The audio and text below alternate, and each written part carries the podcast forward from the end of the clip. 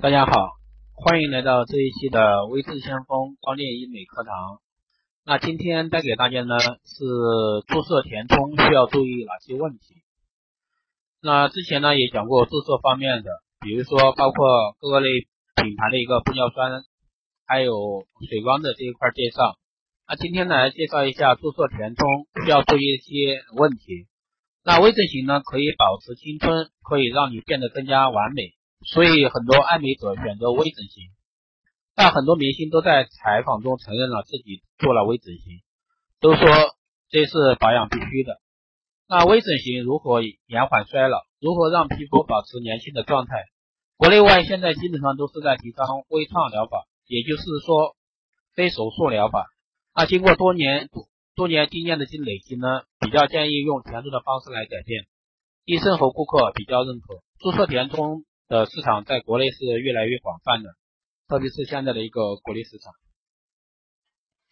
那第一个，眼周和面部衰老的整体概述。啊，第一个呢是眼眶下面的三角区，就是我们通常说的苹果肌。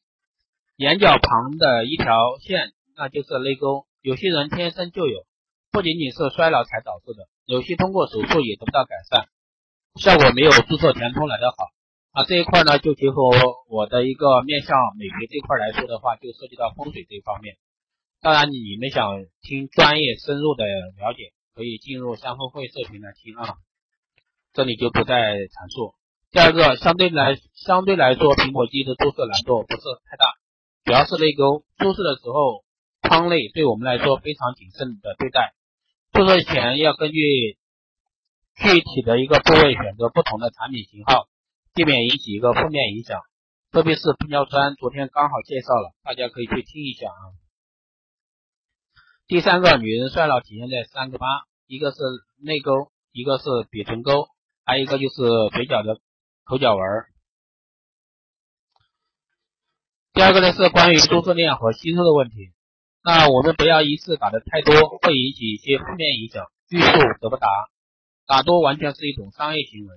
而且要跟顾客说清楚，任何填充剂它都是要吸收的，那不同剂型时它效果是不一样的。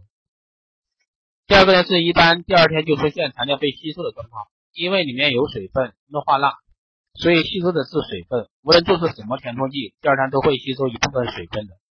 那有的顾客不明白，花了那么多钱来了，注射以后觉得刚刚注射的一个星期就吸收一部分了。那关于这个吸收问题，一定要和顾客说清楚。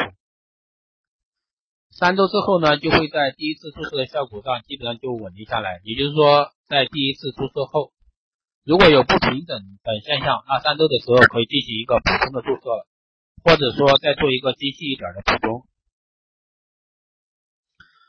第三个是关于注射前的麻醉。那注射前，医生通常习惯用一些表麻，那实际上可以用一些利托卡因进行主次麻醉，因为在一边打一边要塑形，所以说可能会出现痛感。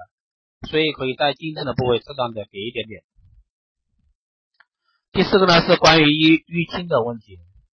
那我们在注射当中尽量把针的区域掌握好，最好是不要太多的针眼，因为内沟处有很多小的毛细血管，一旦碰到就会出现淤青。如果说出现，一般需要五到十天左右才能消退。一旦发现小血管的时候，一定要避开。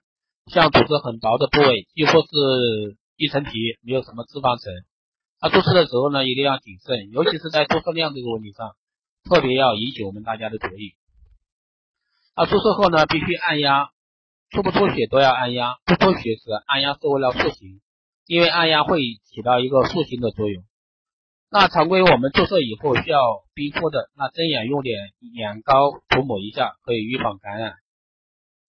那以上呢就是今天带给大家的一个光电医美的课堂知识。希望对大家在注射玻尿酸这方面有这一方面的帮助和需要。那想听更多深入专业的问题呢，也可以在后台给我私信留言。好的，今天这期课就这样，我们下期再见。